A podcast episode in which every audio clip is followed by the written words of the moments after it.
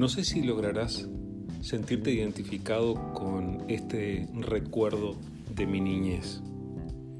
Cuando yo era pequeño, cuando empecé a ir a la escuela, mi familia no estaba en una buena situación económica. Entonces eso a veces se percibía en mi vestimenta.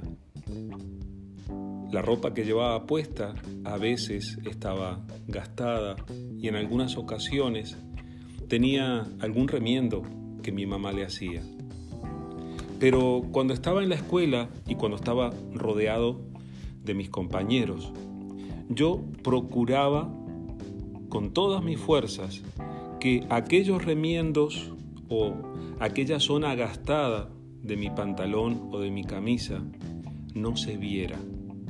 Procuraba que los demás no notaran que mi condición económica o la condición económica de mi familia era baja. Trataba de que los demás me tomaran como uno más, que me integraran. Tal vez te sientas identificado con esto o tal vez no, dependiendo de cuál haya sido el contexto en el que tú te criaste.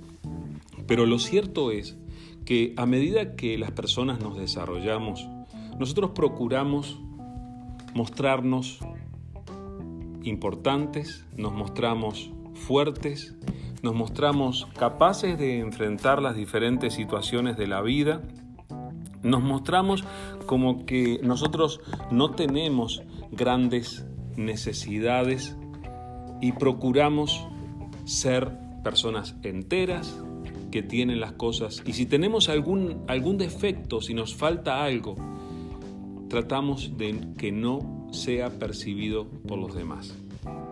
Sin embargo, necesitamos aprender algo importante y es el hecho de que al final de la historia, los que realmente son beneficiados son los que llegan a ser honestos con su propia condición.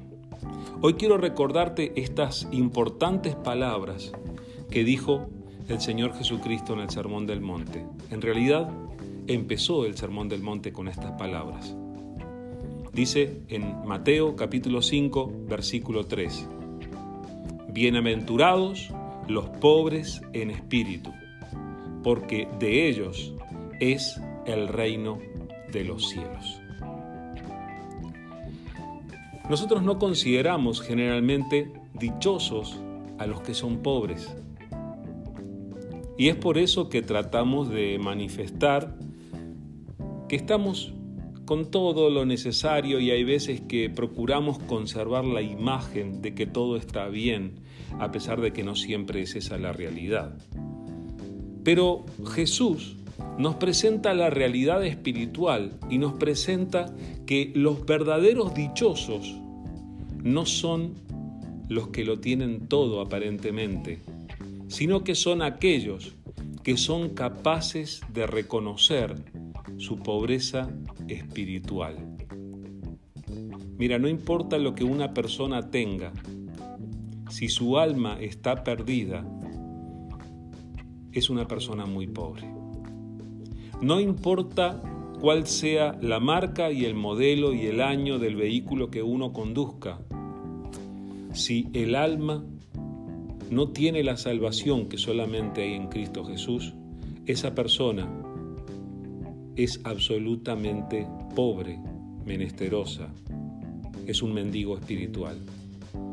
Y nosotros, en esta palabra de Jesús, somos llamados a reconocer nuestra situación. Somos pobres en espíritu. Pero ¿sabes cuál es el truco? El truco es que al final de la historia, estos pobres son los más ricos de todos, porque dice Jesús que a ellos les pertenece el reino de los cielos. Entonces, si tú reconoces tu situación espiritual, si tú puedes reconocer que tienes una necesidad espiritual delante de Dios, entonces eres dueño del reino de los cielos. Reconoce tu pobreza espiritual delante de Dios y vas a recibir como herencia aquello que Él prometió para los que creen.